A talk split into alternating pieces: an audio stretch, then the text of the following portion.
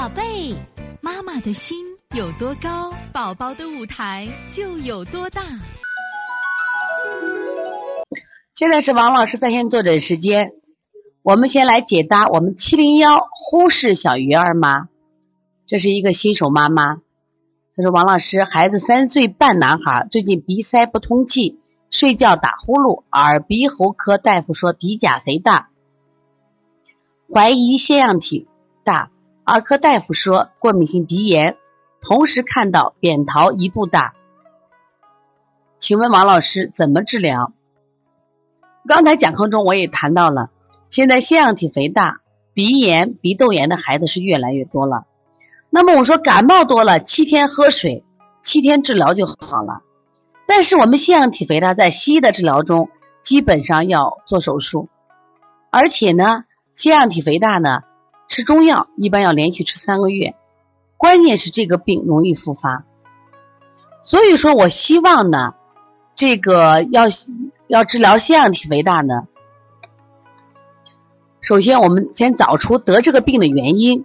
我们临床中发现，腺样体肥大的孩子呢，基本都是爱吃肉，肥甘厚腻的食物或者蛋白类的食物会导致孩子容易患腺样体肥大。在我们临床中调理中，我们一百天不允许吃肥甘厚腻的食物，就是肉蛋奶全部停掉。如果有条件的话，我建议去检查一下食物过敏和食物不耐受。控制饮食饮食以后效果特别好。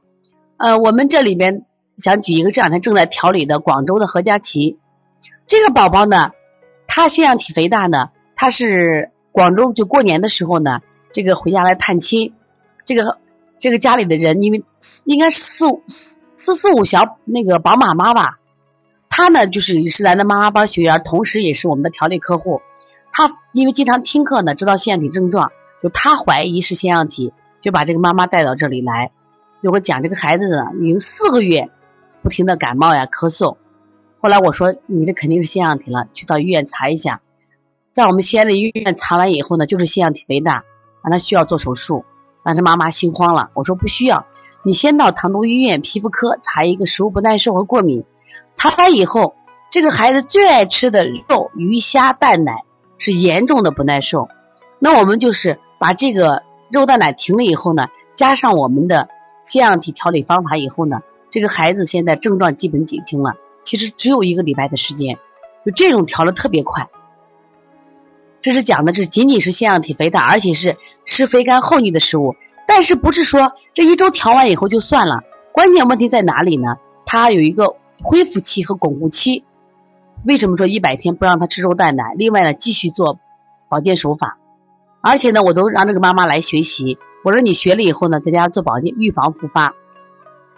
那么所以说，像小鱼儿这个情况呢，鼻甲肥大，包括腺样体肥大、过敏性鼻炎。那么你也是这样，先规避食物，规避食物完以后呢，按照什么呀？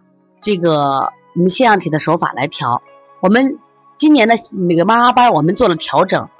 我们应该在下一堂课，我们就会上一堂腺样体的课。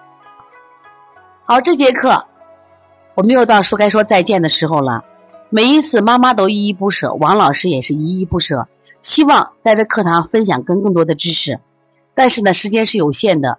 但是我想学习是无限，所以从现在开始学习小儿推拿，从现在开始学习正确的育儿理念一点都不晚。